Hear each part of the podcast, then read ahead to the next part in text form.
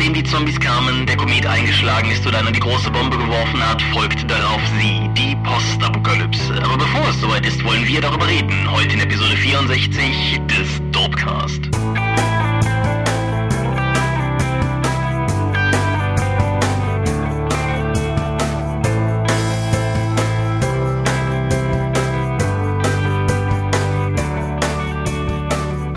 Hi und herzlich willkommen zu Episode 64 des Dopecast. Einmal mehr sitzen wir hier, um über Dinge zu reden, die mit Rollenspielen zu tun haben. Und damit du mir nicht wieder die Anmoderation klaust, wenn ich wir sage, dann meine ich zum einen dich. Michael Skorpio-Mingers, guten Abend. Und zum anderen mich, Thomas Michalski. Hoi.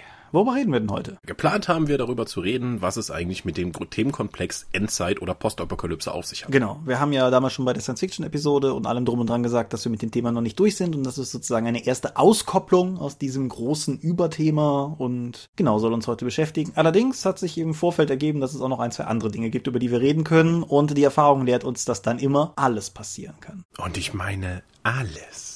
Aber kommen wir erstmal zur Medienschau. Ja, bevor wir zur Medienschau kommen, was trinken Sie heute, Herr Mingers? Ich habe eine Whisky Cola da, tatsächlich. Wir haben mal das mal probiert, wie viele andere Podcasts, einfach alkoholische Getränke während der Aufnahme zu uns zu nehmen. Mal gucken, wie es wird. Genau, neben mir steht ein wundervolles belgisches Bier mit dem klangvollen Titel Mort subit, was so viel bedeutet wie plötzlicher Tod.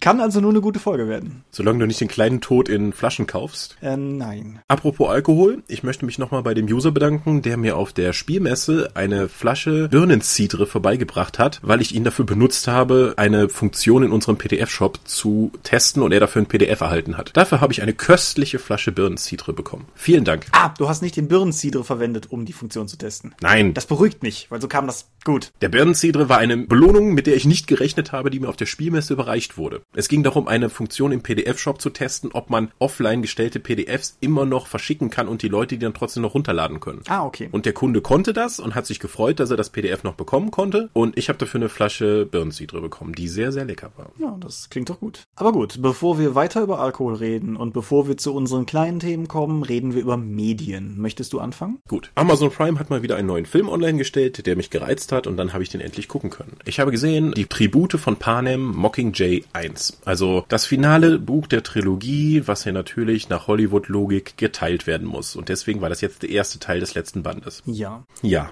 ich, es ist was her, dass ich die anderen Teile gesehen hatte, deswegen hatte ich keine Beziehung mehr zu den Figuren. In dem Film passiert wenig und trotzdem wirken viele Szenen unzusammenhängend aneinander geschnipselt. Es wird ständig mit, wirst du mit neuen oder vielleicht schon bestehenden Charakteren zugeworfen, die in irgendeinem Verhältnis miteinander stehen, das mich überhaupt nicht interessiert hat. Wie auch schon in den, ich glaube, in meiner Besprechung vom letzten Film hat man das Problem, es wird jemand vorgestellt, dann ist er einen Moment da und dann wird er nicht mehr in dem Film auf ihn eingegangen, als wenn man einfach sagen müsste, okay, der Charakter muss noch unbedingt in dem Film vorkommen, der ist wichtig. Aber alles, was ihn wichtig gemacht hat, haben wir jemand anderem gegeben. Zu viel. Ja, das ist eine Kritik, die du vorgebracht hast. Das, ich erinnere mich, ja. Ja, das ist hier ähnlich. Da werden auch stellenweise Schauspieler und Rollen irgendwie verballert. Es gibt die große Rebellin, um die es halt in der ganzen Serie geht, soll auch noch jetzt für Propagandazwecke eingesetzt werden, werden gegen die dekadent lebenden Leute im zentralen Büro-Hub. Und dafür wird eine Regisseurin mitgeschickt, die man vielleicht als eine Darstellerin aus Game of Thrones kennt. Mhm. Die hat eine total badass, äh, frei rasierte Seite an, an den Haaren, wo auch noch tätowiert ist. Sieht total badass aus, aber sie hat nur eine Handvoll Zeilen und sie macht eigentlich auch nichts Wichtiges, genauso wie die Kameraleute, die auch namentlich vorgestellt werden, die, mit denen sie dann rumzieht. Das ist total verschenktes Potenzial. Dann wird noch irgendein Sicherheitschef von einem anderen Distrikt vorgestellt. Der darf dann am Ende dann eine Befreiungsaktion machen, aber auch in der Regel eigentlich nur rumstehen und vor allen Dingen nichts sagen. Es hätte auch einfach ein gesichtsloser Kommandosoldat sein können. Das heißt, es gibt viele Charaktere, die tatsächlich keine Relevanz haben. Man merkt sehr deutlich, dass man eigentlich mehr Handlung hatte, aber man hat das versucht, auf diese zwei Stunden Film zu strecken, dass man nur ein halbes Buch macht. Es ist leider wenig passiert und ich fand ihn insgesamt ziemlich mäh. Okay. Das ist hart und vernichtend, berührt mich aber nur bedingt, weil ich bis jetzt überhaupt nichts mit der Reihe zu tun hatte. Hm. Ich meine mich erinnern zu können, dass der erste Teil sehr hart in der Kritik war dafür, dass manche Leute behauptet haben, er wäre mehr oder weniger nur so eine Art maues Remake von Battle Royale. Jetzt die ganze Reihe nein, nicht ganz, die die ersten drei von vier Filmen gesehen haben, hält das stand oder wird das schon was eigenes? Das war jetzt der erste Teil, wo es zumindest keine Hungerspiele gab, mhm. sondern effektiv führt jetzt die Zentralregierung einen offenen Krieg gegen die ausliegenden Bezirke, die immer jetzt die Rebellion suchen, weil die sich zu Recht ungerecht behandelt fühlen. Also es geht jetzt um Flucht, Flüchtlinge, äh, Unterdrückung, Massaker, äh, äh, Propaganda, der Missbrauch von Leuten für solche Dinge, die Manipulation der Massen, falsche Informationen, Verrat, bla. Also es ist vom eigentlichen Thema weg und es ist jetzt in der offenen Rebellion und offenem Krieg, was man aber nur eingeschränkt mitbekommt. Okay. Also nur so indirekt. Die kommen halt in, in die ehemalige Heimatprovinz der Protagonistin und dann gehen sie halt die Straße entlang und da liegen da 300 Leute, die mit dem Boden verschmolzen sind, weil die Zentralregierung eben Brandbomben auf die fliehenden Leute abgeschmissen hat. Ah, okay. Und die deutsche Entsprechung von Mockingjay ist Spotttölpel, oder? Ja. Okay, ja gut. Nicht gerade der coolste Name der Welt, aber gut. Ja, also der, wenn dein Symbol der, des Widerstandes ein Spotttölpel ist, kann man machen. Muss man vielleicht nicht, aber ja gut. Gut, dann mache ich mal weiter. Vor einem Zeitraum, lass mich kurz gucken. Seit 2012 gibt es eine französische Fernsehserie namens Les Revenants, die allerdings 2015 auch direkt von den Amis schon mal parallel geremaked wurde unter dem Titel The Returned. Ah, okay. Und ob schon beide Varianten auf Netflix zu haben sind, habe ich mir erstmal die amerikanische Fassung angeschaut. Unter anderem, weil mir alle sagen, dass die französische besser wäre und ich mir gedacht habe, dann geht's aufwärts anstatt abwärts, wenn ich beides miteinander vergleiche. Was ist die Prämisse? Das Ganze spielt in der kleinen amerikanischen kleinen Kleinstadt Caldwell. Und der Plot kommt dadurch in Gang, dass es ein Mädchen nach Hause verschlägt. Und das ist insofern beeindruckend, als dass dieses Mädchen gemeinsam mit äh, all ihren Klasskameraden und einigen Aufsichtspersonen vor einem Zeitraum, ich glaube einem Jahr, bin mir aber unsicher, oder schon vor Jahren, auf jeden Fall ist äh, die tödlich verunglückt und äh, sie kehrt jetzt trotzdem nach Hause wieder. Und das ist ja erstmal seltsam. Sie ist jetzt kein Zombie, sie verrottet nicht vor sich hin, sie hat irgendwie keinen Blutdurst oder irgendetwas in der Art mitgebracht, sie ist einfach nur wieder da. Aber das ist ja erstmal seltsam und problematisch genug. Und natürlich ergibt sich schon in der ersten Folge, dass auch mehr Leute wiederkommen und das, ja, das bringt halt das gesamte Gefüge in der Stadt schon mal durcheinander. Zusätzlich dazu gibt es ein ganz offenkundiges, großes Übel, was sich in irgendeiner Form anbahnt. Verschiedene der wiedergekehrten Charaktere haben verschiedene Visionen oder Eingaben, die zumindest ein dunkles Schicksal nahelegen, was dem Ort bevorsteht. Und das Ganze steigert sich dann immer weiter. Auch die persönlichen Verflechtungen werden, wie sich das für so Serientypen gehört, durch das, was dann sich mit den Zurückgekehrten gemeinsam entwickelt, immer weiter aus den Fugen gebracht, hin zu einer Eskalation, die einen ziemlich dramatischen Cliffhanger bildet, nachdem die Serie abgesetzt wurde. Äh. Ja.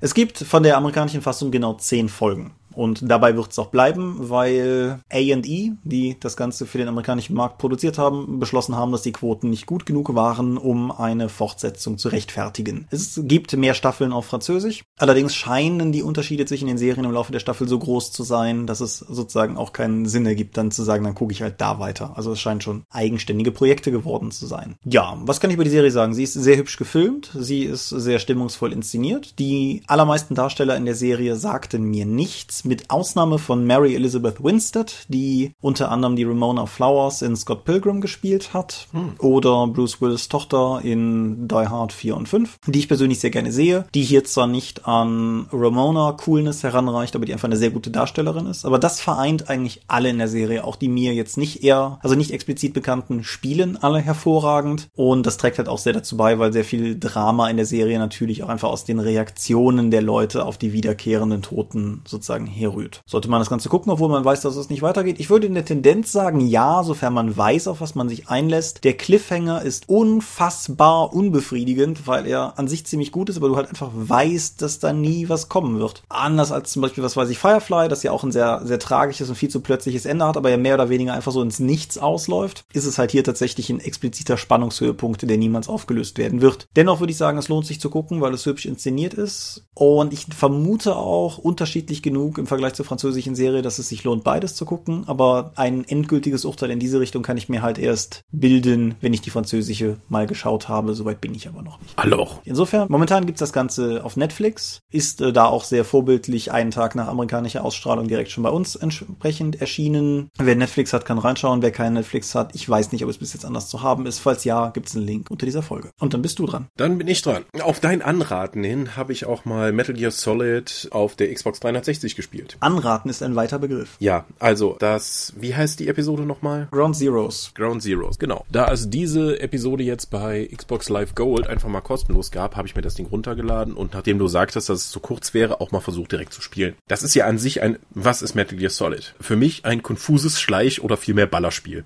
Ja. Ich bin eigentlich fertig. Aber egal, es hat keine überzeugende Schleichmechanik, sondern einfach nur, ich duck mich hinter einem St äh, Stück Stein und hoffe dann einfach, dass der andere mich schon nicht gesehen hat. Aber auch kein vernünftiges Kampfsystem, weil ich halte zwar für ein Schleichspiel enorm viel aus und kann mich sogar und hinstellen und Dutzende von Leuten wegballern, aber irgendwie finde ich das unbefriedigend insgesamt, weil auch ständig überall Leute spawnen. Also diese Militärbasis, die man dort durchschleichen in Anführungszeichen muss, hat einen schier unerschöpflichen Vorrat an US Marines, die sich gerne ins offene Feuer schmeißen schießen. Der ist erschöpflich, das weiß ich, weil ich irgendwo einen Alarm ausgelöst habe und dann so lange an einer engen Stelle stehen geblieben bin, bis keiner mehr kam. Herzlichen Glückwunsch, Thomas. Ja.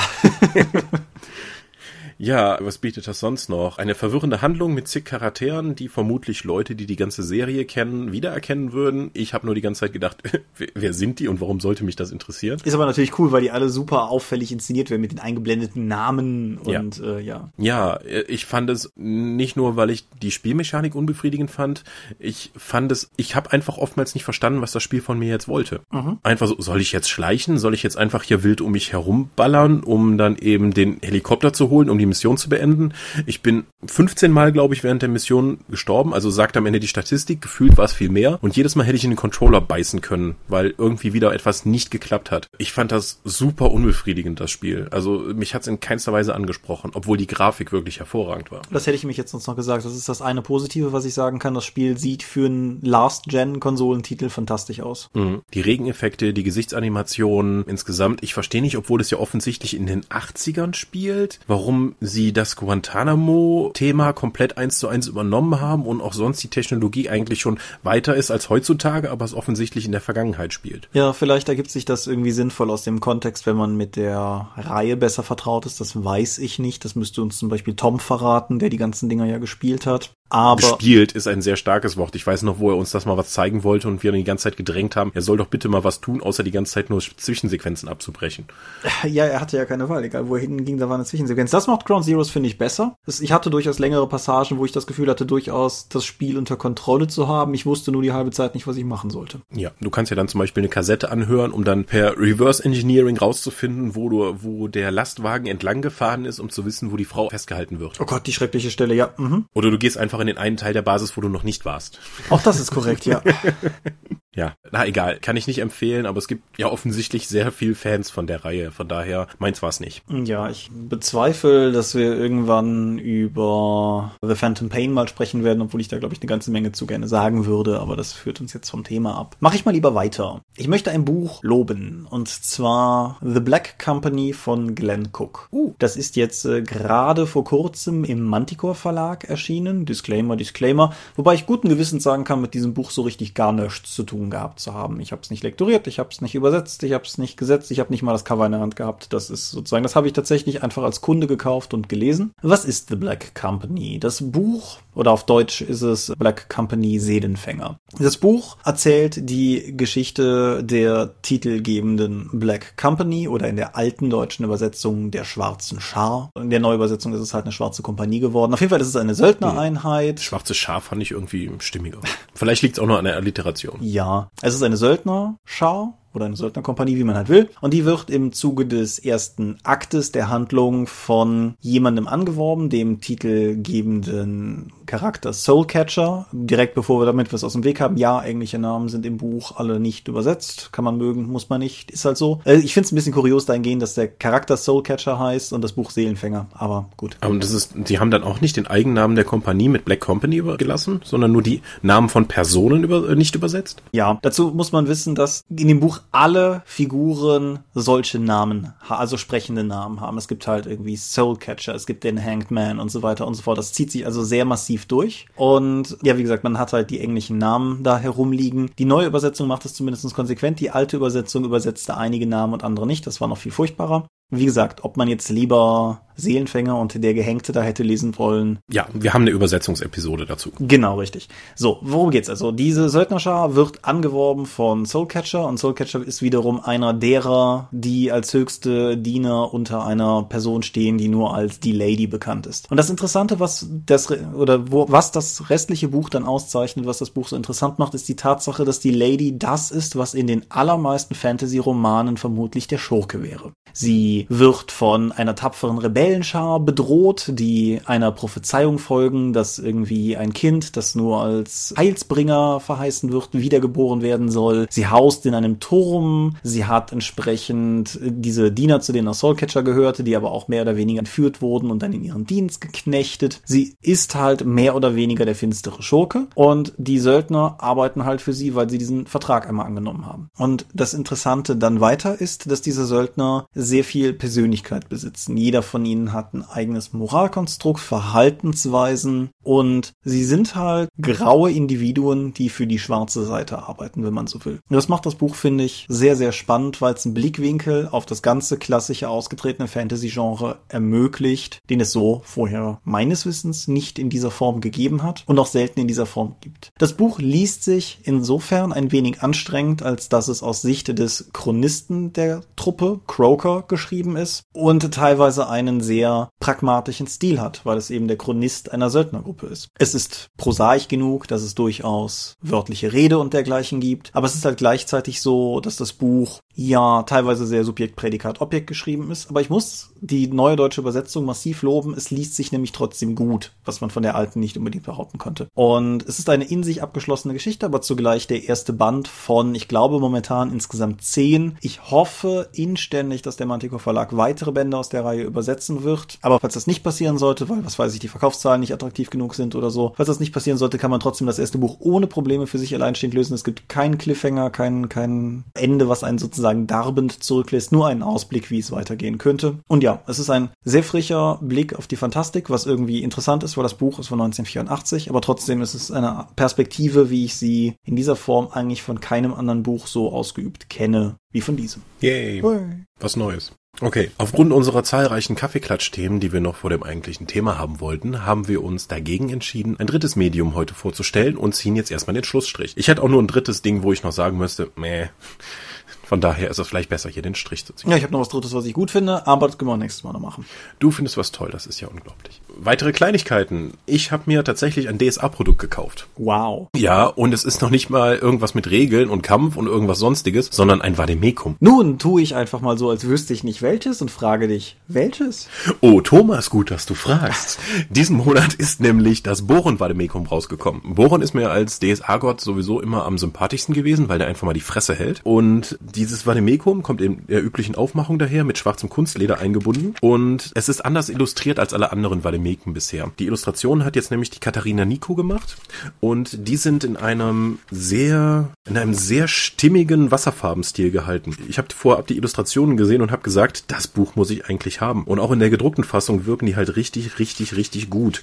Ich habe ja immer, ich habe ja auch den Punina immer als Charakter dargestellt für DSA 5 und der ist ja nun auch Geweihter der Boronkirche. Deswegen, ich lese mir dieses In-Time-Buch irgendwann mal durch und dann hoffe ich, da irgendwelche Inspirationen für meinen coolen Punina rauszuziehen. Ansonsten habe ich einfach ein weiteres sehr schickes Buch im Schrank. Ja, also ich, ich nehme an, es ist schwarz-weiß wie die anderen bis jetzt auch. Äh, ja, in Graustufen. Ja, ich fand halt den Zeichenstil im Hisinde Vademekum, dem das einzige, das ich besitze, auch schon sehr schön, weil der schwierig zu beschreiben ist halt ein sehr, ist grob, aber trotzdem detailliert. Also es sieht tatsächlich aus wie Illustrationen, die man sich in so einem Buch vorstellen könnte. Und ja, ich fand das Sinn im Vademecum eigentlich auch durchaus eine Bereicherung, jetzt nicht akut am Spieltisch, aber es hatte einfach schöne, interessante Eingebungen drin, wie man sich noch vorstellen könnte, wie der Hesinde-Glauben funktioniert. Und ja, Boron ist ja auch definitiv einer der cooleren da nichts gegen zu sagen, gegen die Behauptung. Mhm. Das Tolle in meinem Beruf ist einfach, ich sagte meinem Art Director, hey, die Illus gefallen mir, besorg mir die für Earthdawn. Da sagt die, jo.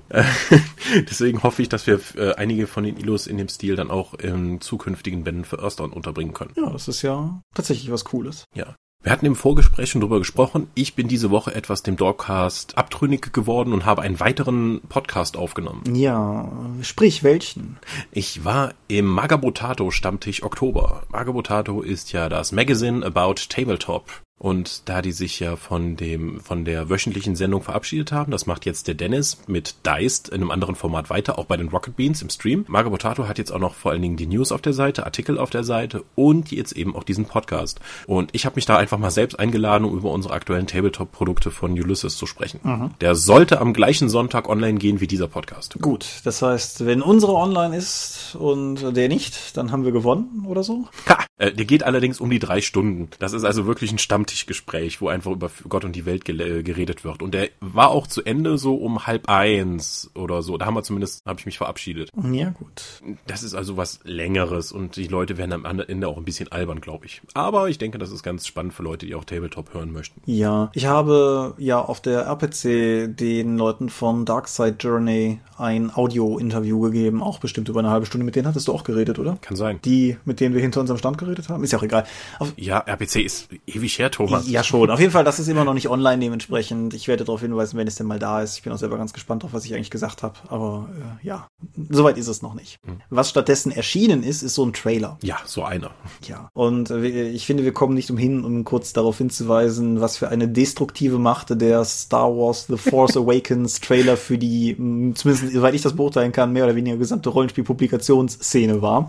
Ja, also bei uns war am Anfang, als der Trailer veröffentlicht wurde, im Büro ging erstmal gar nichts mehr, weil die Leute haben ihren Rechner eingeschaltet, haben den Trailer geschaut und dann wurde drüber diskutiert. Also meine Kollegin und ich kamen rein, haben das ja natürlich auch so gemacht und äh, mein Chef kam dann auch rein und hatte eine Frage und wir haben den völlig ignoriert. Er hat sich dann so demonstrativ auch noch neben mich gestellt, so mit diesem, hallo, ich stehe neben dir, könntest du mit mir reden? Aber so, äh, äh, Trailer läuft noch. So, jetzt. ich bin irgendwann in der Nacht, als der erschienen ist, wach geworden, weil hier im Treppenhaus Lärm war und dann guckte ich auf die Uhr und irgendwas in meinem Kopf realisierte, Moment mal, es ist spät genug, der könnte. Und dann habe ich irgendwie auf dem iPad tief in der Nacht diesen Trailer geguckt, habe den noch ins Dorp-Redaktionsforum gehauen und bin eingeschlafen irgendwie eine Sekunde, nachdem ich das Pad wieder auf den Tisch gelegt hatte, aber trotzdem, das war es wert. Also.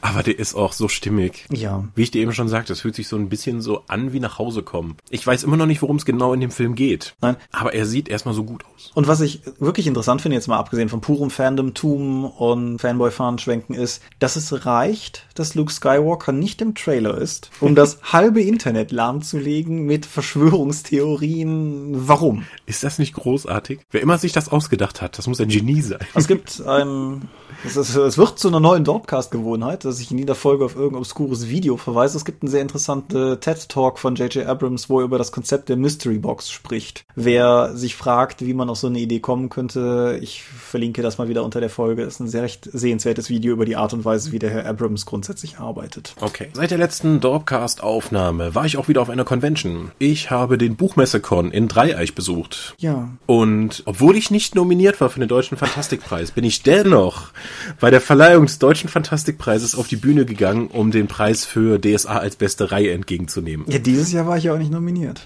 Ja, das wäre auch ein hartes Kopf-an-Kopf-Rennen gewesen.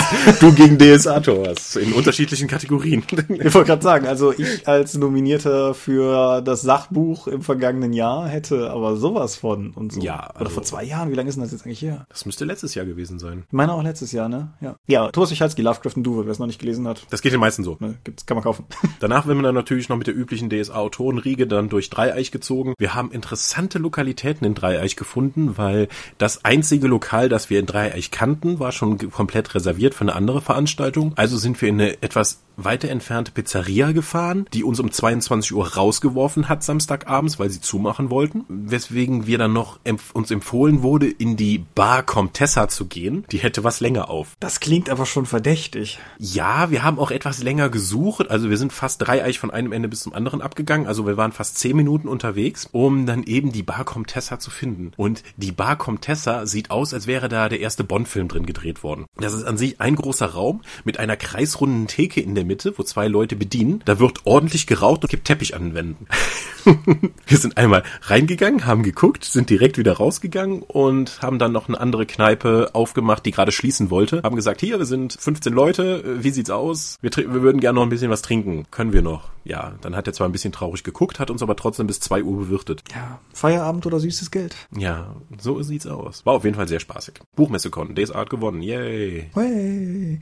Ja, nee, ist aber... Musst du auch irgendwas schreiben, um nächstes Jahr wieder nominiert zu werden? Äh, ich, ich will doch hoffen, dass äh, die Blaue Gans, unsere erste Condra Fantasy Anthologie, eifrig nominiert wird in der Ja. Im Bereich Anthologie. Also der Buchmesse-Con ist jetzt nicht nur der Deutsche Fantastikpreis. Es ist allgemein ein, ein totales Abfeiern der Indie-Szene in dem Bereich der Fantastik in Deutschland. Ja. Und viele, viele von den Fantastikautoren, die in Deutschland selbst erfolgreich sind, kommen auch gerne auf den Buchmesse-Con, weil sie da einfach mit den Leuten reden können, die ihre Fans sind. Und anstatt in Frankfurt tatsächlich immer nur sind die großen Verleger, da geht's um Business, aber die Buchmesse-Con ist ein Abfeiern des Fandoms. Und die Stimmung da ist grunddurchgängig einfach fantastisch. Wenn man selbst sich für Fantasy-Literatur interessiert, sollte man da auf jeden Fall mal vorbeischauen. Oder selbst auch äh, verlegen möchte oder selbst verlegt, sollte da auf jeden Fall teilnehmen. Ja, und die, die Leute sind sehr publikumsnah dort. Ja. Was auch ein Unterschied zur Frankfurter Buchmesse ist. Ich meine, es ist jetzt schon zwei, drei Jahre her, dass ich auf der Buchmesse war, aber ich glaube, das ist von allen Messen, auf denen ich bis jetzt war, inklusive der Nicht-Genre-Messen, für die ich bei war, als ich noch für die Zeitung geschrieben habe, mit Abstand die distanzierteste Veranstaltung gewesen. Also die Frankfurter Buchmesse ist ultra Business. Und auf dem Buchmesse-Con kannst du einfach hingehen zu Bernhard Hennen, zu Tho Thomas Finn oder zu Bernd Perplis und einfach sagen, hey, ich habe dein Buch gelesen. Oh, vielen Dank. So, und dann kommst du halt mit denen ins Gespräch.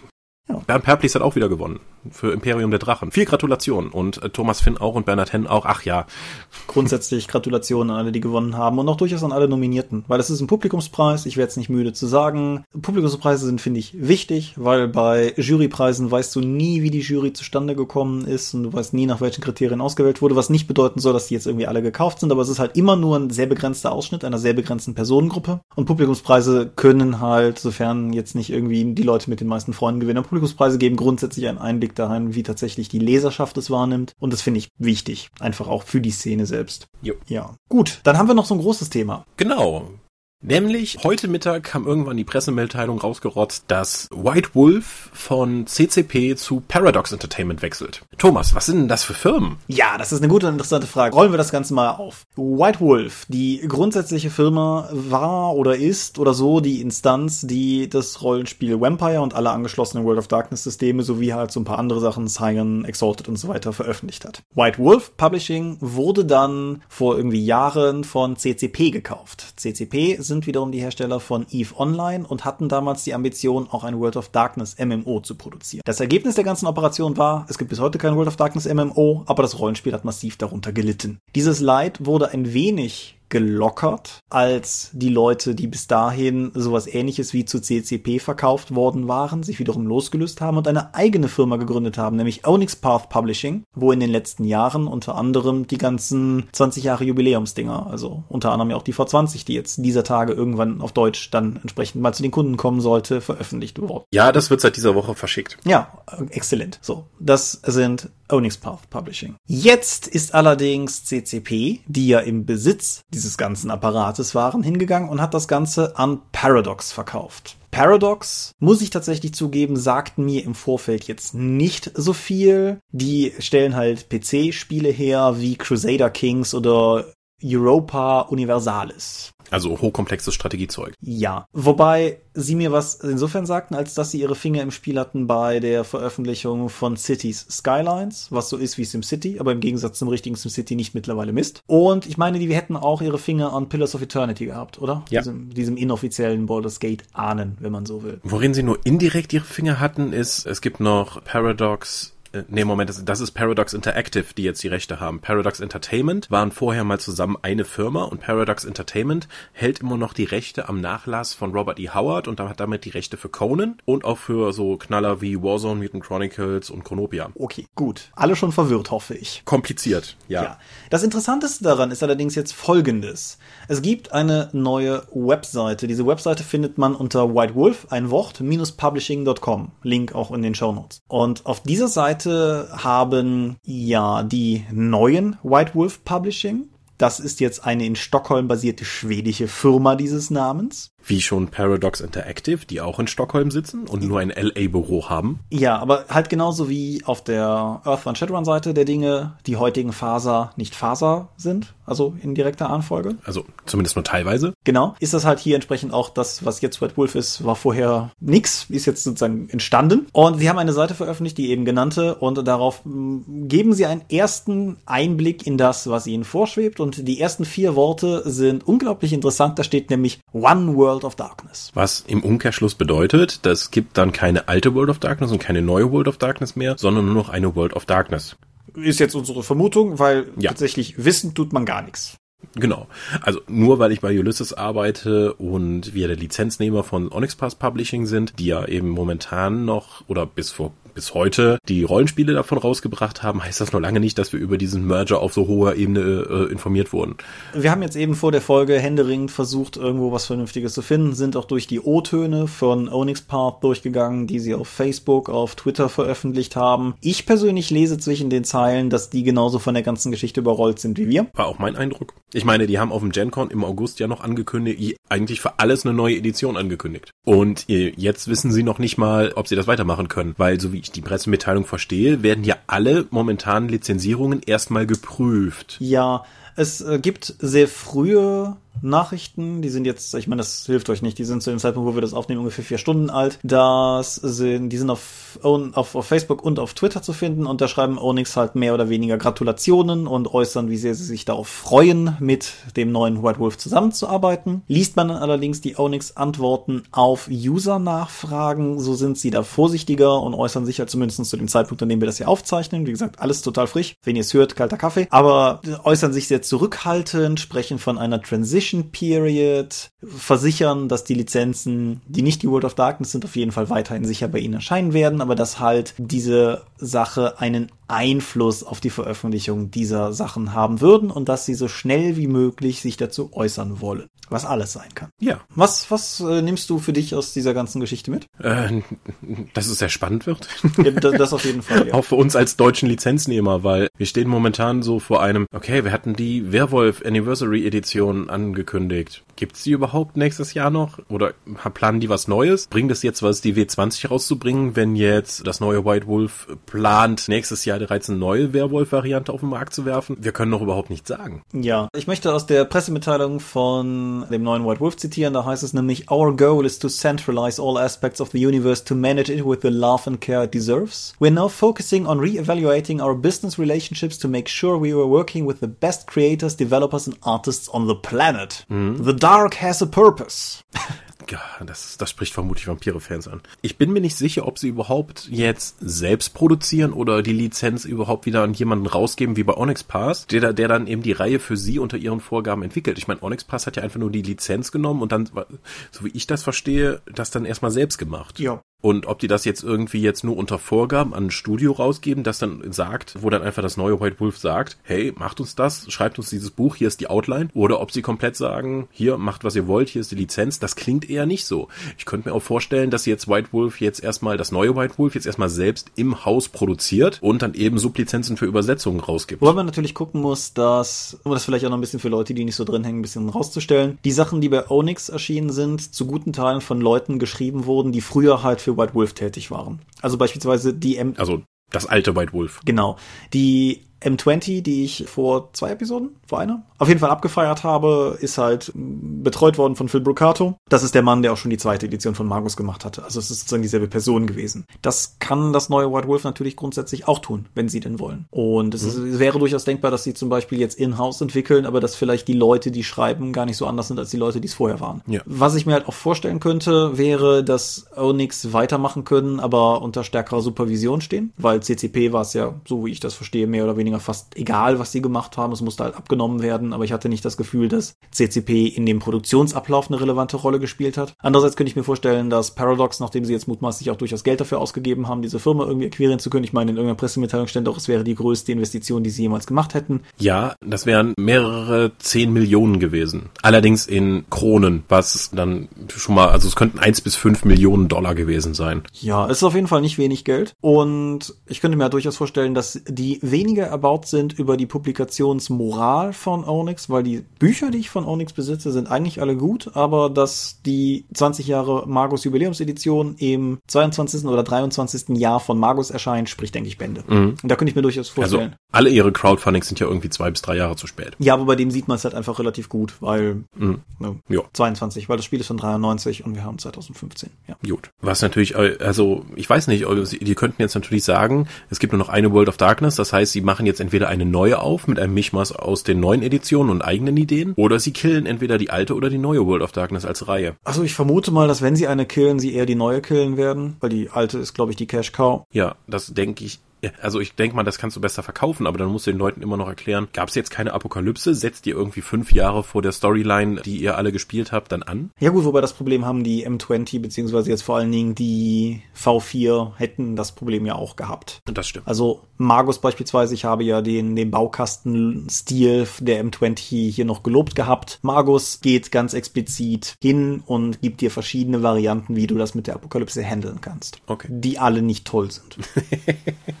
Also es gibt ja. halt mehr oder weniger, ja, es ist passiert, deal with it, ist es nie passiert und spiel halt vorher. Das, mhm. ja, sind halt die naheliegenden Ansätze. Aber oh, das heißt, du kannst ein postapokalyptisches Magus spielen? Gr grundsätzlich ja, das steht halt irgendwo in einem Nebensatz. Es ist nicht so, als wenn das Spiel dich darin jetzt groß unterstützen würde. Mhm. Okay. Ja. Aber gut, das Problem hast du halt immer, wenn du irgendwas untergehen lässt, um dann zu beschließen, es weiter fortzusetzen. Die dritte Millennium-Staffel hat ja das ähnliche Problem, dass am Ende der zweiten Millennium-Staffel grässliche apokalyptische Dinge passieren und sie dann noch eine Staffel bekommen haben. Insofern, das Problem ist halt nicht, nicht einmalig in der World of Darkness zu finden. Dass du immer wieder dein Millennium-Trauma aufarbeiten musst hier im Podcast. Ja, das muss halt.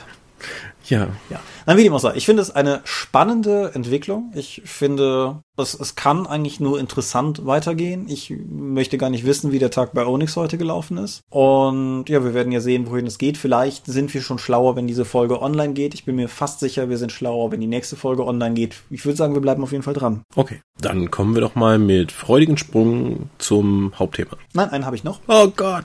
Ja, bitte. Äh, geht aber schnell. Nur schon mal so als Vorankündigung, damit Leute sich emotional darauf einstellen können. Wir, diese Folge ist die erste Folge, die im November online geht. Irgendwie beginnend mit Dezember werde ich wieder eine Umfrage schalten, so wie wir das letztes Jahr auch gemacht haben. Für diejenigen, die damals nicht mitgemacht haben oder einfach noch nicht bei den Hörern dabei waren. Es sind einfach nur zehn Fragen, werden es diesmal auch wieder sein. Grob, wann ihr den Dorpcast hört, wie ihr ihn findet, zwei, drei etwas gezieltere Fragen zu Arten des Contents und der Darreichungsform, weil wir kriegen zwar immer viele Kommentare zu den Folgen, Feedback über Twitter, über Facebook, über persönliche Nachrichten und so weiter, aber um ein etwas breiteres Feld abdecken zu können, einmal im Jahr diese Umfrage. Ich werde, wenn es soweit ist, nochmal im Detail weiter darauf eingehen, aber möchte jetzt an dieser Stelle zumindest schon mal darauf hinweisen, dass diese Umfrage wieder kommen wird, so dass man vielleicht, wenn man dann die erste Dezember-Folge nicht hören sollte oder so, man weiß, dass die kommt und vielleicht mit dran denkt, weil je mehr Feedback ihr uns gebt, desto mehr können wir versuchen, den Dorpcast in eine Form zu bringen, die ihr hören wollt. Das war jetzt gar nicht so kurz. Du hast ja keine Ahnung. Na gut. Gut. So, dann jetzt aber, du wolltest zum Thema. Ja, Postapokalypse.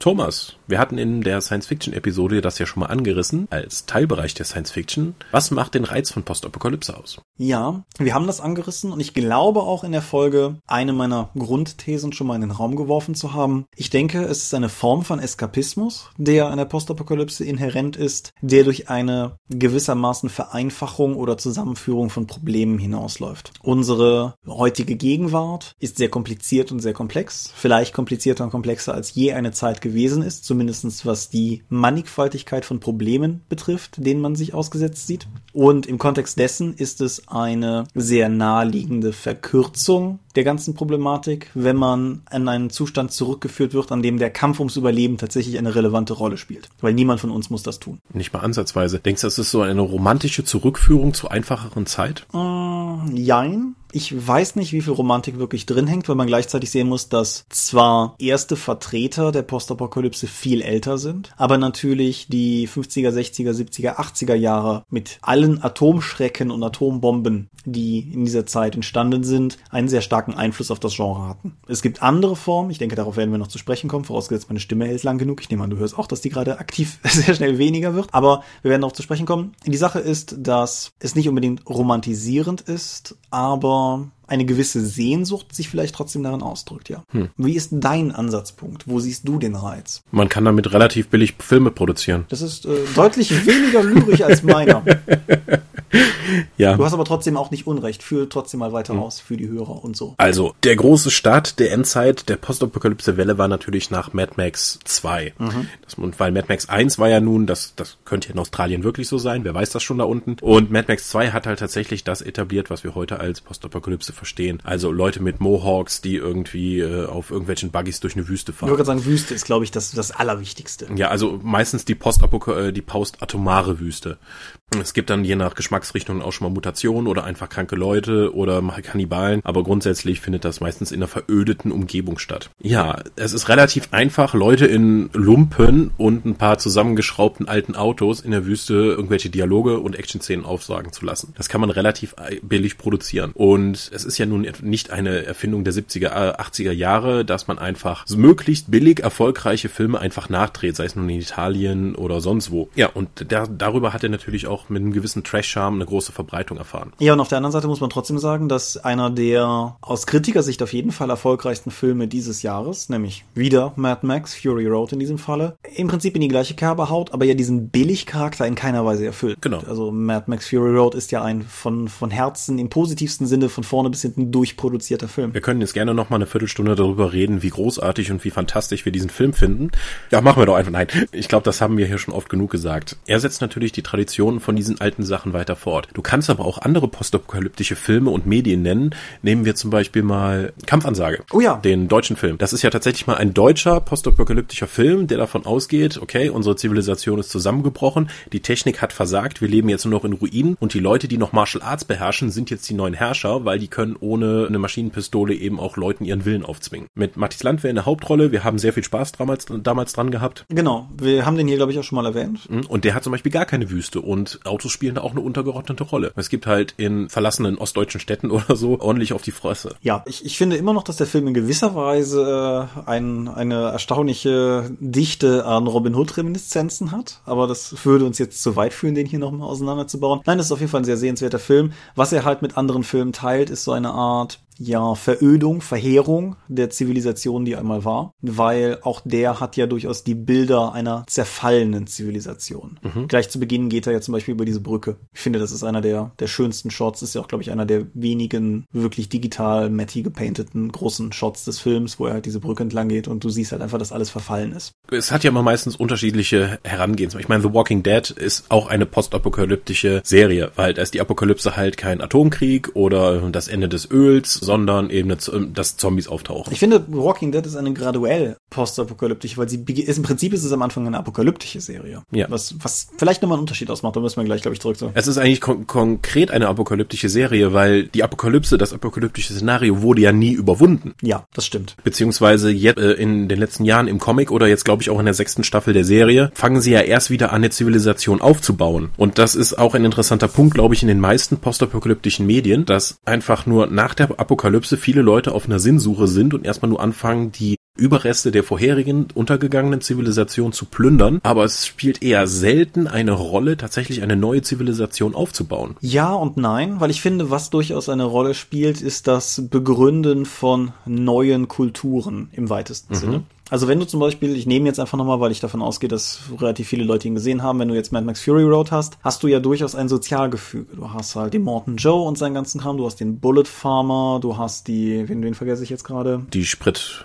Tanke da. Genau, der hat auch einen Namen. Ist auf jeden Fall, das, das ist ja durchaus ein Kulturgefüge, was du da hast. Mhm. Aber es ist halt nicht so gewesen, dass nach der Apokalypse die Leute versucht haben, das wieder aufzubauen, was vorher geherrscht hat, sondern etwas Neues aufbauen. Mhm. Dasselbe hast du zum Beispiel auch bei, nehmen wir mal was ganz Extremes, Waterworld. Ja. Waterworld ist ja keine, ist ja nicht in dem Sinne auseinandergebrochen, dass jeder für sich alleine steht. Es gibt ja durchaus Menschensammlungen. Aber es ist halt kein, es ist nicht der Versuch gewesen, tatsächlich eins zu eins unsere Kultur zu retten, sondern es hat sich eine neue geformt. Mhm. Was auffällig ist, zumindest in den meisten apokalyptischen und postapokalyptischen Szenarien, dass dann plötzlich wieder das Recht des Stärkeren gilt. Mhm. Zumindest bis sich dann irgendwann, äh, es bilden sich Warbands, also Leute schließen sich auch zusammen, meistens in dem, also in den meisten Medien ist es tatsächlich so, es gibt eine kleine Gruppe oder einen Helden, der eben dann versucht, da zu überleben und einfach das Richtige zu tun und dann gibt es jede Menge Warbands aus Leuten, die sich zusammengeschlossen haben, um andere Leute zu überfallen und denen Sachen wegzunehmen, weil das einfacher ist, als tatsächlich wieder irgendetwas aufzubauen und selbst von den, von seinen Erträgen zu leben. Ja, und es ist natürlich auch ein bisschen eine Koketterie mit einem anderen Aspekt, den wir bis jetzt nicht genannt haben, nämlich einer menschlichen Verrohung. Mhm. Diese Frage, wie viel man tatsächlich machen muss, um diesen Schleier von Zivilisation, den wir über uns legen, runterzureißen, um uns wieder zu, ja nicht zu Tieren zu machen, aber halt schon in diese Richtung zu treiben. Das spielt ja durchaus auch eine ganz, ganz große Rolle, weil du hast halt irgendwie alleine der Aspekt des Mitgefühls, so diese karitativen Tugenden, wenn du so willst, ist ja etwas, was sich vielleicht Protagonisten herausnehmen, auch nicht unbedingt, mhm. aber was halt häufig in diesen Warbands oder so völlig zurückkommt, ganz egal, ob du jetzt halt die Mad Max Warbands hast oder ob du die Smoker von Waterworld, von Waterworld nimmst, du hast halt immer diesen, diesen Aspekt, dass halt Kampfansager hat es auch, wobei nicht so ausgeprägt, dass du halt immer, dass das, was in den Filmen die Schurken bildet, häufig so eine Art ein Zerfall auch von menschlichen Werten ist, nicht nur die Zivilisation, in der wir leben, zerbricht, sondern auch die, die Moral, von der wir uns vielleicht einreden wollen, dass sie inhärent menschlich ist, fällt halt weg in dem Moment, wo das Recht des Stärkeren wieder wichtiger wird. Ist es nicht spannend, dass in den meisten dieser Szenarien eigentlich das einzige wirklich funktionierende soziale Gefüge diese, diese Warbands sind, diese Gruppen von Räubern, die sich zusammenschließen, einfach nur um selbst zu überleben, indem sie andere überfallen? Weil das Szenario davon, dass sich Leute zusammenschließen, um eine neue Gemeinschaft zu bilden, um dann wieder Ackerbau zu betreiben oder Sachen zu produzieren, die gibt es in diesen Medien, die sind aber meistens dann nur das Opfer von irgendeinem, von irgendeiner Warband, die das sich dann wieder das einfach macht, indem sie die überfällt. Das ist natürlich auch ein bisschen Schwarz-Weiß-Denken, weil diese Ackerbau betreibenden Subkulturen in der Regel ja auch sehr pazifistisch dargestellt werden. Ja. Also das sind halt irgendwie immer die, die dann hilflos gucken, wenn die Motorräder durch ihren Acker flügen. Aber es ist halt nicht so, dass du mal eine Zwischenstufe hättest von wehrhaften, kampfbereiten, aber nicht aggressorartig gegen andere vorgehenden Gruppen oder so. Mhm. Bei The Walking Dead in den Comics spielt das tatsächlich eine wichtige Rolle, während sie halt so die, die erste Überlebensphase hinter sich gebracht haben, sich adjusted haben für die Situation und dann anfangen tatsächlich eine Gesellschaft wieder aufzubauen, dann ändert sich die Konfliktebene von die Überlebenden versuchen zu überleben im angesichts der Bedrohung der Zombies zu, es haben sich verschiedene Gruppen von Überlebenden zusammengefunden und dann versuchen die miteinander klarzukommen, beziehungsweise verschiedene Gesellschaftsstrukturen treffen aufeinander und es kommt dann zwischen den Menschen wieder zu Konflikten, trotz der sehr großen äußeren Bedrohung der Zombies. Ja, das hast du halt auch in anderen. Ich habe hier vor einer Weile über Day of the Triffids gesprochen, diesen alten Science-Fiction-Roman, diesen britischen, wo halt die Menschheit erblindet und gleichzeitig bewegungsfähige Pflanzen beginnen, über die Leute herzufallen. Klingt jetzt vielleicht ein bisschen kryptisch, im Zweifelsfall auf die Folge verweisen, die ich damals, wo, wo ich damals darüber gesprochen habe, weil ich finde es wirklich ein gutes Buch. Aber ich finde halt, dass auch dort der Aspekt ähnlich ist. Also es ist zunächst so, dass die Bedrohung durch die Pflanzen natürlich das primäre Bedrohungsszenario ist, aber die größere Gefahr geht fast immer von Menschen aus. Und auch diese Unterteilung in Menschen, die eher versuchen, miteinander durchzukommen und in Menschen, die glauben, eher mit Gewalt vorankommen zu können, die findest du halt auch. Wobei wir eine Subspezies an dieser Stelle jetzt völlig bis jetzt ausgelassen haben, nämlich die Leute, die fest davon überzeugt sind, dass das Recht des Stärkeren im Sinne einer Tyrannei das ist, was es braucht. Mhm. Ich denke da zum Beispiel an die Militärs im, was ist das dann, Day of the Dead? Ja, ne? Ja, zum Beispiel. Oder auch den Governor bei Walking Dead. Genau. Oder Agen, also mehrere Charaktere bei The Walking Dead eigentlich. Eigentlich alle weiteren Gesellschaftsformen außer der von Rick und manchmal der auch von Rick. Ja, es ist halt eine sehr interessante Frage. Ich meine, der, der Aspekt, inwiefern eine Tyrannei tatsächlich eine schlechte Regierungsform ist oder ob nicht ein starker, wohlmeinender Führer tatsächlich das bessere Szenario wäre im Vergleich zum Beispiel zu einer Demokratie. Gerade in einer Kleinpersonengruppe kann man philosophieren. Ähm, ich weiß nicht, also ist schwierig zu sagen. Lass mich überlegen. Wir haben ja jetzt schon in der aktuellen Zeit, wo jemand einfach so kleine Probleme zu einem großen gesellschaftsbedrohenden Problem hochstilisiert und die Leute wünschen sich ja offensichtlich dann wieder jemanden einfach, der eine starke, extreme Meinung vertritt, auch unpopuläre dann Sachen ausspricht und umsetzt, auch wenn in unserer, in unserer Gesellschaft die Bedrohung einfach völlig lächerlich ist. Und nichtsdestotrotz finden die Leute jetzt in der Sicherheit diesen Zuspruch. Wenn ich mir jetzt vorstelle, die Leute in einer Extremsituation wie in einer postapokalyptischen Szenario sind vermutlich sehr, sehr viel empfänglicher für irgendeine Form von Führungspersönlichkeit, gerade mit so einer starken Meinung. Deswegen glaube ich, dass in der Postapokalypse die Tyrannei und äh, die Anhängerschaft von einem, bei einem Tyrannen sehr, sehr naheliegend Klar. ist. Es ist ja auch durchaus die Frage beispielsweise, wenn du, wenn du Terminator nimmst, um mal noch ein anderes Beispiel zu nehmen. John Connor wird ja auch in den verschiedenen Instanzen von Terminator, die wir mittlerweile haben, sehr unterschiedlich dargestellt. Mhm. Und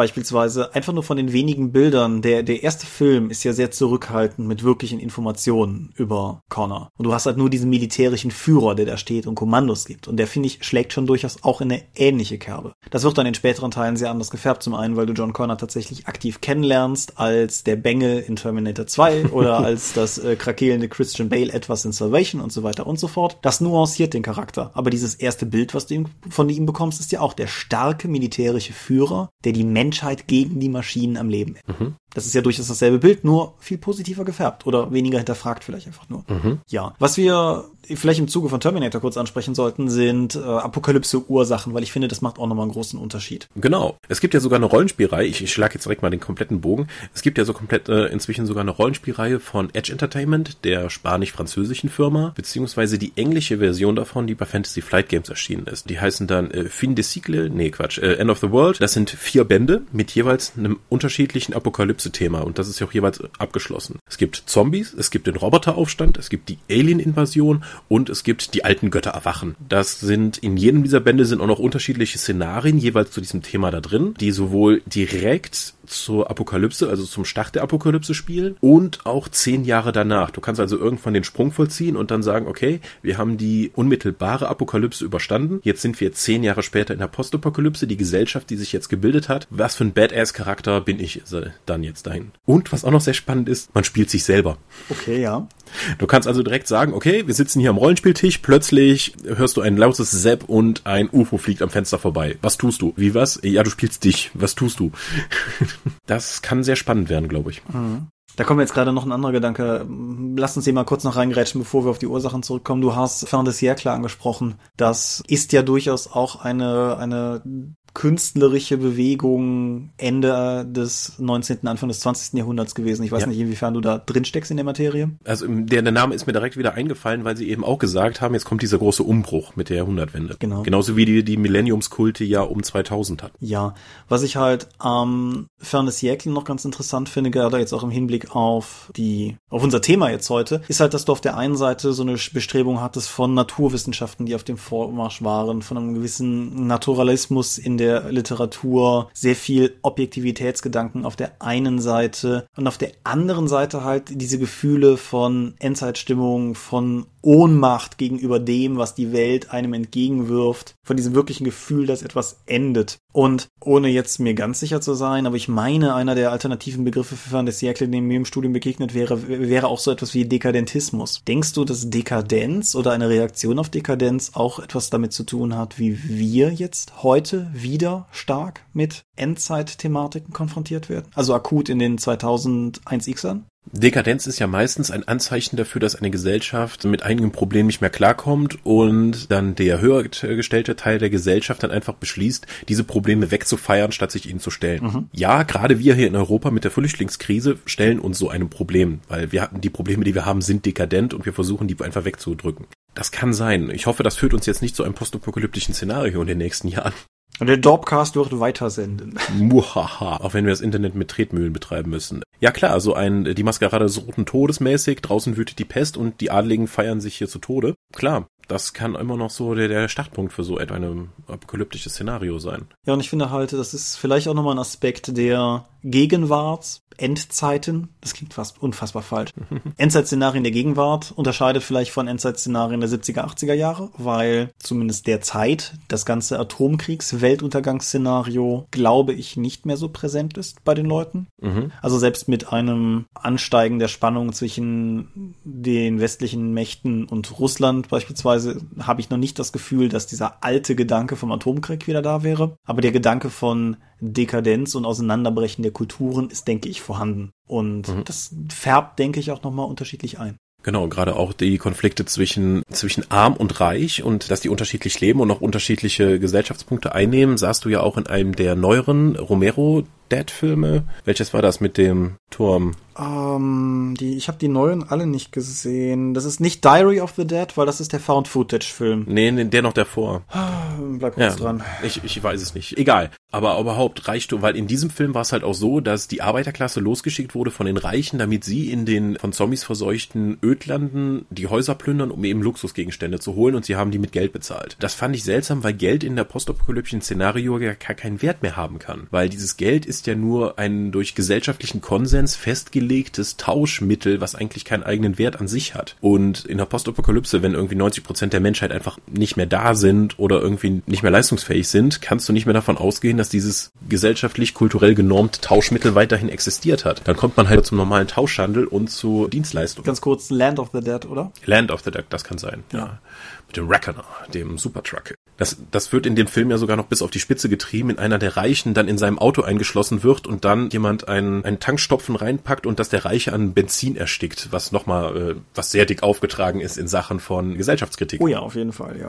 Aber insgesamt, ich, mich, mich reizt immer total, wie die Ökonomie in postapokalyptischen Szenarien funktioniert. Ich bin kein Ökonom, aber trotzdem aus irgendeinem Grund finde ich das immer spannend, weil ich habe immer mal den, wieder den Begriff gehört von der Sand- und Mohawk getriebenen Ökonomie von Mad Max-artigen Filmen. Mhm. Und das ergibt halt keinen Sinn, wenn der einzige Existenzgrund ist, für diese Raider mit Fahrzeugen durch die Wüste zu fahren, um weiteres Benzin zu kriegen, um weiter durch die Wüste zu fahren, gibt es keinen Grund dafür, das zu tun. Weil der einzige Grund für ihre Aktion ist, um den Status quo aufrechtzuerhalten und sie können dadurch ja nichts erreichen. Das stimmt, ja. Deswegen deswegen finde ich es immer ganz spannend, warum, was machen die Leute, warum bauen die, oder auch wenn ich Book of Eli sehe oder andere, dort hängen oftmals in den Filmen einfach nur Leute in Ruinen rum und sind da. Ja, klar. Finde ich komisch dass sie halt nicht versuchen, äh, das wieder aufzubauen. Ich meine, es gab, das war ja das auch, was, mir, was mich beim Rollenspiel Heredium so fasziniert hat, weil es ist was Schlimmes passiert, die Leute klopfen sich den Staub ab und gucken, okay, bauen wir unsere Gesellschaft doch wieder mal einfach auf. Also das komplette Spiel war darauf auch ausgelegt, überall äh, erheben sich wieder Kulturen aus dem Staub, die sich jetzt neu gebildet haben. Und das sehe ich bei vielen von den anderen Endzeit-Rollenspielen eben nicht. Was ich ganz interessant finde im Hinblick darauf ist halt, auf der einen Seite entstehen ja fast schon teilweise feudale Strukturen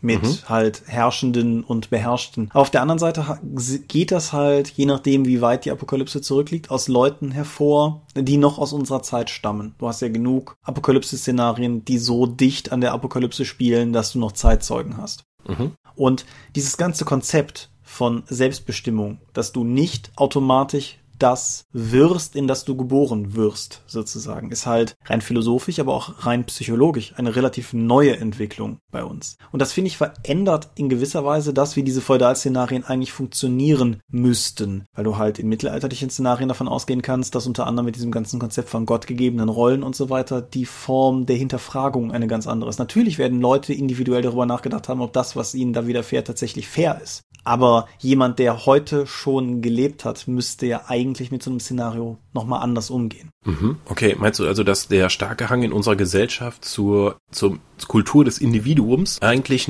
an der Postapokalypse zerbrechen müsste? Ja, in gewisser Weise oder es zumindest mitbringen sollte. Aber ja, natürlich, die ganze, also um jetzt mal das völlige Klischee auszupacken, die Hipster, Starbucks, was auch immer Generation sollte halt, also nichts aus deren Lebensrealität oder aus unserer Lebensrealität for that matter spielt noch wirklich eine Rolle, wenn die Apokalypse kommt. Hm. Und das fand ich bei äh, World War Z sehr eindringlich beschrieben, wo dann in einer Szene geschildert wurde, also das Buch, nicht der Film.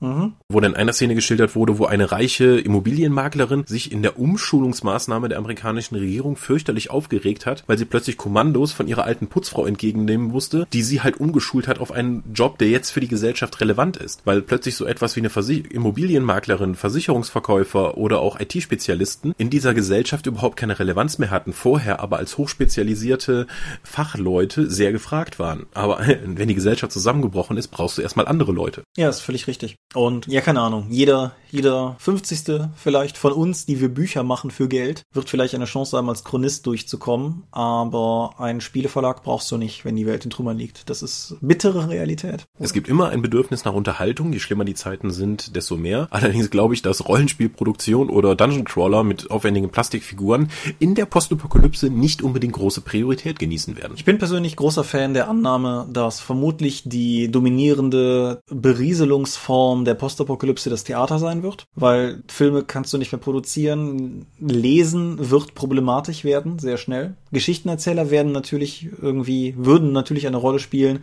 aber ich mag auch nach wie vor es gibt nicht so viel Gutes, was ich über Rain of Fire sagen würde, aber die Szene, in der sie im Theater eine völlig bastardisierte Form des Star Wars Mythos aufführen, ich glaube nicht, dass das ist super. Ich glaube nicht, dass das so falsch ist. Ich meine, wenn wenn du davon ausgehst, dass du ein Apokalypse-Szenario hättest und das führt uns zu einem anderen interessanten Aspekt und wir kommen immer weiter von den Ursachen weg, über die ich noch reden wollte. Hm. Wenn du halt so ein Szenario hast und was weiß ich, die Welt ist untergegangen, aber du hast überlebt und irgendjemand, was weiß ich, kriegt Nachwuchs und den Kindern müssen Geschichten erzählt werden, dann erzählst du den Kindern natürlich Geschichten, an die du dich erinnerst. Mhm. Was du dadurch erzeugst erzeugst, ist halt so eine Art Popkultur-Verdrehung. Weil du halt auf der einen Seite natürlich aus dem Fundus fichst, an den du dich erinnerst, aber auf der anderen Seite wissen wir beide, dass Erinnerungen ein sehr löchriges Gut sind und spätestens, wenn diese Kinder ihren Kindern dieselben Geschichten erzählen, bekommst du halt irgendein Kauderwelsch am Ende raus, was... Ja, natürlich, es, es wird so ein komplett, es wird zum Mythos. Ja. Das wird immer dann später, also wer weiß, wie viele von dem, was wir heute als Hochkultur empfinden, aus der griechischen Zeit damals eigentlich Popkultur war, auf das man herabgespuckt hat. Weil es sich einfach dann weiter immer so hochstilisiert hat. Ja, klar. Du wolltest zu irgendwelchen Ursprüngen zurück. Ursachen, ja. Aber was ich ganz interessant finde, ist, dass man grundsätzlich, glaube ich, unterscheiden kann zwischen Apokalypsen, die menschgemacht sind und solchen, die von außen eingewirkt werden. Bei den äußeren Sachen hast du halt so natürliche Ursachen, wie was weiß ich, ein Meteorit schlägt auf die Erde nieder und verdunkelt den Himmel. Äh, großartig, wer möchte, der Postapokalypse-Artikel in der Wikipedia wird angeführt von einem Bild, das die NASA offensichtlich rausgegeben hat, wo gerade ein Asteroid die Erde verwüstet. Super. Sowas halt. Du hast ganz groß gottgegebene Apokalypsen, heute nicht mehr so angesagt in der Bibel der Renner. Mhm. Du hast natürlich Aliens, so Independence Day oder so, führt ja, letzt also Independence Day ist ein apokalyptischer Film, aber letztendlich Ist ja keine Postapokalypse, man gewinnt und macht danach einfach weiter. ja, ja, aber wenn du halt so ein Szenario nimmst und es nicht so günstig ausgeht, äh, meint, ja, ist, hm, diese ganzen Alien-Invasionsdinger, die mir jetzt spontan einfallen, gehen alle relativ glimpflich aus. Aber du, es ist Ähm, klar, was ich meine. Ja klar, aber wenn du, hast du Krieg der Welt mal gelesen? Ja, Das macht ja eigentlich auch eher so, das hat ja schon viele postapokalyptische Elemente vorgenommen, wie er eben in verlassenen Gebäuden umherirrt, ein halb vergammeltes Brot und eine Orange dann irgendwie rausklauben muss. Man trifft andere Überlebende und versucht einfach Informationen aus denen rauszubekommen, was da zur Hölle passiert ist. Diese ganze Konfusion, dass man, äh, wir sind ja heute von den Massenmedien relativ davon verwöhnt, dass wir immer wissen, ja hier, wir haben heute über CCP und White Wolf geredet, aber wenn die Information einfach versiegt, wie hilflos wir dann eigentlich sind, weil wir ja im Twitter-Takt eigentlich davon gewöhnt sind, konstant von Informationen aus der gesamten Welt umgeben zu sein. ja. Ich merke das halt indirekt deutlich weniger panisch auf den hier schon mal angesprochenen Schwarzwaldurlauben, weil ich halt einfach keine Internetverbindung oder so zur Außenwelt habe. Und es ist halt tatsächlich ganz, ganz spannend, dass man halt, also ich merke es halt vor allem nach dem Urlaub, wenn ich einfach mitkriege, was ich alles nicht mitgekriegt habe. Aber das ist natürlich, wie gesagt, nur sozusagen dran simuliert. Worauf ich aber eigentlich hinaus möchte die ganze Zeit, ist, dass ich das Szenario viel interessanter finde, in dem Menschen die Ursache der Apokalypse sind. Mhm. Das funktioniert ja auf verschiedensten Wegen. So, ein- so ein aktuelles Ding, ich nehme an, das hat auch schon jemand verwurstet, aber was ich jetzt einfach mehrfach in den Nachrichten gewissermaßen angeteasert gesehen habe, ist halt das Golfstrom-Szenario. Ne? Klimaerwärmung führt zum Erliegen des Golfstroms, eine neue Eiszeit für Europa. Das bietet ja durchaus Potenzial, in so eine Richtung zu gehen. Aber halt auch so die Klassiker der Virusausbruch. Ein von Menschen gezüchteter Virus, der dann letztendlich irgendwie doch rausgelangt. Ähm, die neuen Planet der Affen-Filme haben sowas als Subtext zum Beispiel mit drin. Das finde ich halt interessanter, natürlich die Atomapokalypsen in jedweder Form, aber auch Terminator, weil wir haben ja Skynet schließlich gebaut und das ist unser Kriegs-KI-Gerät, was dann am Endeffekt. Nein, das ist ein neues Betriebssystem. Du musst den neuen Film Ich gucken. bin mir nicht sicher, ob ich den neuen Film gucken muss. Vielleicht sollte ich den alten nochmal gucken. Ja, Terminator 2 sollte man unendlich oft gucken. Ja, aber vielleicht spielt das mit in diesen Dekadenzgedanken rein, den wir eben schon mal angesprochen haben, weil ich zumindest für mich sagen muss, ich finde das Szenario irgendwie unglaublich reizvoll, dass wir es kaputt machen. Mhm. Ich weiß nicht, wie, wie du dazu stehst. Als Zyniker finde ich das durchaus reizvoll, aber ich bin mit mehreren postapokalyptischen oder apokalyptischen Szenarien zufrieden. Ja, also wie gesagt, ich finde die anderen auch nicht unbedingt schlecht, aber so grundsätzlich Szenarien, die davon ausgehen, dass wir selbst Dass wir einfach schuld sind, Ja. weil das ist irgendwie dann, das hat einfach eine stärkere Kritikfunktion, wie alle Science-Fiction-Sachen ja in irgendeiner Weise gesellschaftskritisch sind, gerade die Apokalypse, wenn du natürlich dann selbst sagen kannst, okay, die Welt ist am Arsch und wir sind dran schuld. Ja, gut. Da wollte ich eigentlich nur die ganze Zeit drauf hinaus, aber wir sind immer wieder abgebogen. So, so groß Ja. war es nicht, aber ich wollte da noch hin. Wir hatten eben auch schon mal angesprochen, postapokalyptische Rollenspiele. Da gibt's ja tatsächlich einen Trend in Deutschland, oder es gab einen Trend, vielleicht hält er immer noch an, postapokalyptische Rollenspiele direkt in Deutschland zu produzieren. Ich meine, denken wir nur mal an die letzten 15 Jahre zurück. Also f- vielleicht haben wir jüngere Hörer, für die das jetzt irrsinnig lange vorkommt. wir haben da gehabt, was zum Beispiel Engel, Die Genesis, Endland, Heredium. Das ist gemessen an der Zahl der Rollenspiele, die in Deutschland erscheinen, also originär deutschen Rollenspiele, ein ziemlich großer Anteil. Ja, auf jeden Fall. Weißt du zufällig aus dem Kopf von wann Endland ist? Das ist sogar schon vor den 2000, vor 2000, oder? Da bin ich nämlich gerade unsicher. Lass mich mal Ich gerade. meine nämlich, das wäre nämlich, das ist auf jeden Fall vor der Genesis und es müsste danach auch vor Engel und Heredium sein, weil Heredium ist das aktuellste. Ja, Engel ist von 2002, das habe ich eben noch nachgeguckt. Da ist halt die Frage, wie sich Endland. Ist aber im Grunde auch egal. Die beiden dürften sich nicht viel geben. So hin und her. Aber du hast recht. Das Engel könnte noch früher gewesen sein. Wie dem auch sei. Ja, diese beiden haben, glaube ich, den Trend dann mehr oder weniger sozusagen nicht zwangsläufig losgetreten, aber waren halt die ersten und das ist eine ganze Menge gefolgt.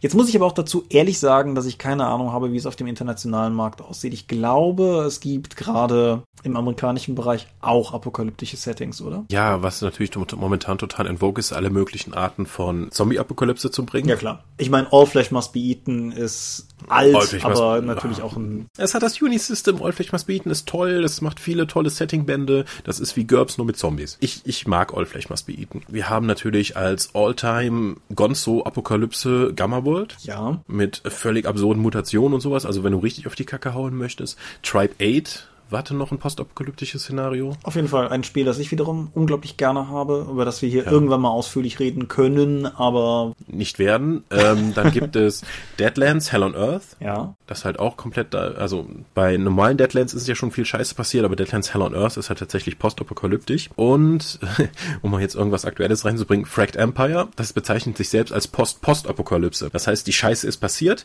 wir haben die Scheiße überwunden, die danach kam, und jetzt fangen wir wieder an, das Universum für uns zu erkunden. Ja. Das ist zumindest eine spannende Idee. Wir kommen nicht umhin, an dieser Stelle Earthbound zu erwähnen. Earthbound ist tatsächlich ein postapokalyptisches äh, Fantasy-Setting. Genau. Wo die Leute sich in Bunkern versteckt haben, während die Scheiße draußen passierte, danach wieder rauskommen und eben gucken, was übrig geblieben ist. Auf der anderen Seite haben wir im Dropcast schon so viel über Earthbound geredet, dass wir es fast dabei belassen können für heute, ja. denke ich. Und die eben erwähnte End of the World-Reihe von Edge bzw. Fantasy Flight Games. Ja. Und es gibt mit Sicherheit noch mehr da draußen, aber das ist halt einfach ein großes Feld.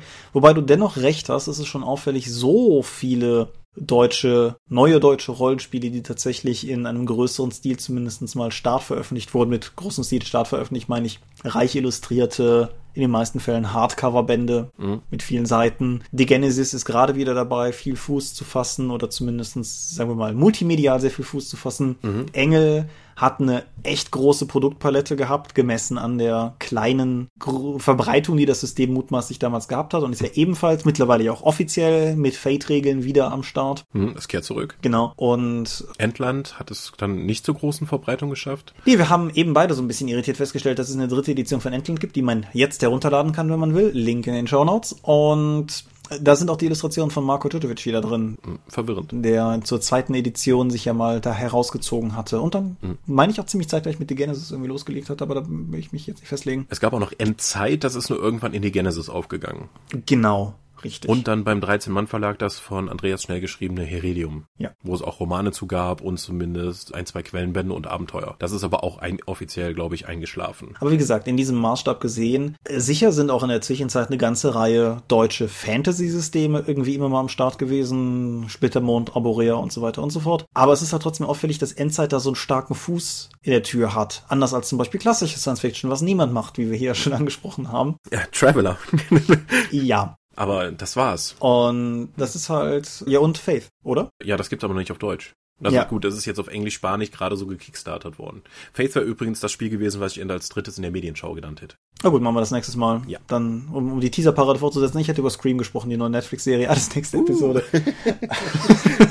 Ja, nein, aber wie dem auch sei, hast du eine Idee, warum das in Deutschland so ein Ding ist? Das neue deutsche Darke hatten ja viele Leute immer NDE, NDD, neue deutsche Darke. Ja, also dass äh, in Deutschland man vor allen Dingen damit erfolgreich sein kann, dass du so eine Art Emo-Gothic-Rollenspiel immer rausbringst, wo es halt allen Leuten scheiße geht und die, Le und die Charaktere scheiße sind und man eigentlich nichts reißen kann und der Spielleiter sich genauso daran aufgeilt wie die Spieler, wenn alles den Bach runtergeht. Das finde ich eine etwas negative Einstellung gegenüber dieser Spielart. Kann ich so auch nicht teilen. Ich kann es dir aber auch nicht sagen. Wir haben in Deutschland auch eine starke Gothic-Kultur. Vielleicht ist einfach das Spiel mit der, mit der Endzeit, mit der, mit dem Ende unserer Gesellschaft, vielleicht passt das auch zu unserer Meckerei, die wir so gerne betreiben. Einfach dann so sagen, ha, seht ihr, so geht's aus. Anstatt so dem amerikanischen Weg zu gehen, mit den großen Heroen, die ins Zentrum zu stellen, die dann eben wieder alles rumreißen. Gut, das stimmt natürlich, ja. Aber so eine grundsätzliche, wirkliche Erklärung habe ich nicht, nein. Hast du jemals ein Endzeit-Rollenspiel anhaltend gespielt? Wir haben Olflich Must länger gespielt, aber ich habe weder Engel noch die Genesis noch Endland noch Heredium länger gespielt. Nein. Wir haben ein oder zweimal Gamma World gespielt. Ich hoffe, dass ich bald anfangen kann, Fracked Empire zu spielen. Aber nee, als Riesenfan der Fallout-Videospielreihe hatte ich immer mal vor, irgendwas damit zu spielen. Das ist aber nie ge dazu gekommen. Hm. Ich überlege gerade ich auch nicht. Ich habe ein paar Runden Engel gespielt und habe, das sage ich jetzt schon seit Folgen, es gibt hier in Aachen eine Engelrunde in meinem Freundeskreis, in der ich nicht drin bin. Ansonsten, nee, ich auch nicht. Interessant eigentlich. Ja, also es ist vor allen Dingen wieder Fantasy. Ja, Es gibt ein Cthulhu-Szenario, wo die Welt, meine ich, drin untergeht, das oder Welt untergegangen ist. Das Oh, müsste ja. aber Cthulhu der Welten gewesen sein, oder? Ja, das war in den Kurzuliden Welten, wo die Leute durch die unterirdischen Ruinen von U-Bahn-Schächten und so etwas steigen und diesen Geisterstrom versuchen einzufangen, der immer mal wieder auftaucht. Richtig, ja, genau. Das war cool. Das war super cool. Da ist leider, glaube ich, nie wieder was zu veröffentlicht worden, aber das Nee. war, das war echt ein Kleinod. Mhm. Mal rausfinden, ob das schon raus ist, ansonsten Heiko mal treten, dass das gefälligst noch auf Drive-Thru erscheinen soll. Das war nämlich wirklich Ja. gut. Ja. Es gab Cthulhu-Tech, wo du die riesen Mechs gegen die Cthulhu-Bedrohung spielen musst, auch in einem postapokalyptischen Szenario. Oh, ich will mich auch gerade gar nicht festlegen, ob es nicht auch noch, ich meine, es gibt da noch ein, ein sozusagen anderes, aber es gibt mittlerweile so viele Cthulhu-Systeme, außer in Deutschland, dass ich Ja. mich da jetzt gerade auch echt nicht festlegen will. Es gibt eine, es gibt von Monty Cook eine World of Darkness-Version postapokalyptisch. Ist das nicht die 20 World of Darkness? Genau. Okay. Monty Cooks World of Darkness hat mit der eigentlichen World of Darkness nämlich nur sehr bedingt etwas zu tun und äh, ja, ist halt. Ah, okay, das wusste ich gar nicht. Es gibt auch noch Midnight als Fantasy-Setting, wenn du sozusagen spielen möchtest in Mittelerde, wenn Sauron gewonnen hat, also wenn die Bösen gewonnen haben. Das könnte man auch als apokalyptisch und postapokalyptisch bezeichnen. Man, man merkt, das ist ein Fass, das wir fast nicht mehr zukriegen, jetzt wo wir es Ja. einmal aufgemacht haben. Gut. Ja. Wollen wir langsam mal versuchen, das Feld zusammenzukehren? Ja. Zusammenfassend, wo denkst du, also bleibst du bei deiner These, dass dir der Reiz der Endzeit vor allen Dingen darin liegt, dass die Filme billig zu produzieren sind? Ich nehme an, nicht. Nein, natürlich. Es ist natürlich für viele italienische Leute der 80er Jahre ein sehr großer Anreiz gewesen. Aber ich denke, gerade die gesellschaftlichen Konflikte, die wir besprochen haben, sprechen sehr viele Leute an, um eben diese Szenarien zu entwerfen. Dass die Leute einfach mal auch rattencool aussehen, wenn sie eben mit Mohawk und mit einer alten Footballrüstung halt und einem umgebauten Straßenschild als Axt dargestellt werden können, tut sie ihr Übriges. Ja, Also äh, die Endzeit-Szenarien sehen in der Regel richtig, richtig cool aus. das muss man sagen, ja. Und du Oh. kannst immer einen Bezug zu deiner eigenen Welt schaffen, weil du kannst in jedem postapokalyptischen Szenario einfach sagen, wir machen das in meiner Heimatstadt. Dann hast du ja einen direkten Bezug dazu. Das stimmt, ja. Ich würde mich dem allem anschließen. Ich bleibe bei meiner Eskapismus-Theorie im Hinblick auf die Verkürzung von Problemszenarien. Das schließt ja durchaus sauber auch an den Dekadentismus an, den wir angesprochen haben und ja auch durchaus an das ganze Verrohung und Verheerung von Mensch und Land sozusagen. Also ich denke, da, da steckt relativ viel drin. Es gilt, wie immer, an euch, liebe Hörer, einzuwerfen, ob ihr das vielleicht anders seht oder Aspekte seht, die wir jetzt hier gar nicht angesprochen haben. Wir haben erfreulich wenig über Zombies geredet. Naja. Wir können ja irgendwann noch eine eigentliche Zombie-Episode machen, sozusagen. Nein, ich wüsste nicht worüber. Ich auch nicht. Ich dachte, du willst vielleicht, weil du magst Zombies doch so gerne. Ja, ich, ich lese die Walking Dead Comics. Ich kann, habe die Serie nach der ersten Staffel abgebrochen, weil ich die doof fand. Und ansonsten kann ich halt ganz viel aus meinem Trash-Fundus schöpfen, was Zombies angeht. Ja, gut. Wobei wir an dieser Stelle, das können wir vielleicht auch noch gerade einwerfen und dann kommen wir langsam zum Ende. Wir haben die Anregung bekommen im Hinblick auf unsere Gib schon eine Chance Episode letztes Mal, mal irgendwann eine Folge mit Schau- und Lesanregungen zu geben, konkretere Hinweise, wie es sozusagen weitergehen soll. Das Für Schund. für schon, genau. Oh mein Gott, wie schränke ich mich da ein? Genau, ich wollte gerade sagen, das kommt auf jeden Fall auf unsere Liste. Diese Folge wird es auf jeden Fall geben. Mal sehen, wann wir dazu kommen, aber gemacht wird das auf jeden Fall. Ich habe da auch einige Sachen, die ich gerne anbringen würde.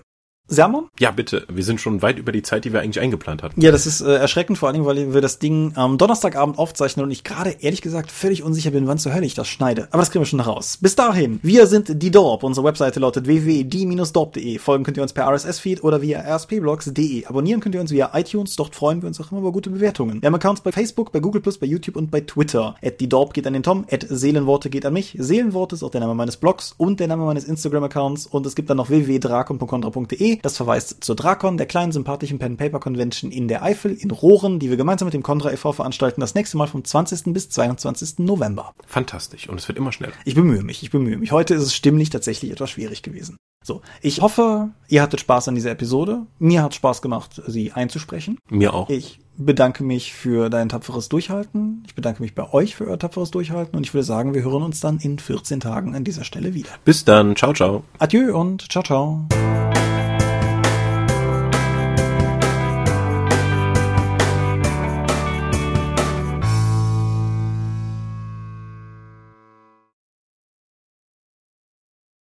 Kannst du mir mal sagen, warum ich 10 Minuten in die Episode völlig meine Stimme verliere? Das weiß ich nicht. Ich stopp mal die Aufnahme. Ja, ich auch.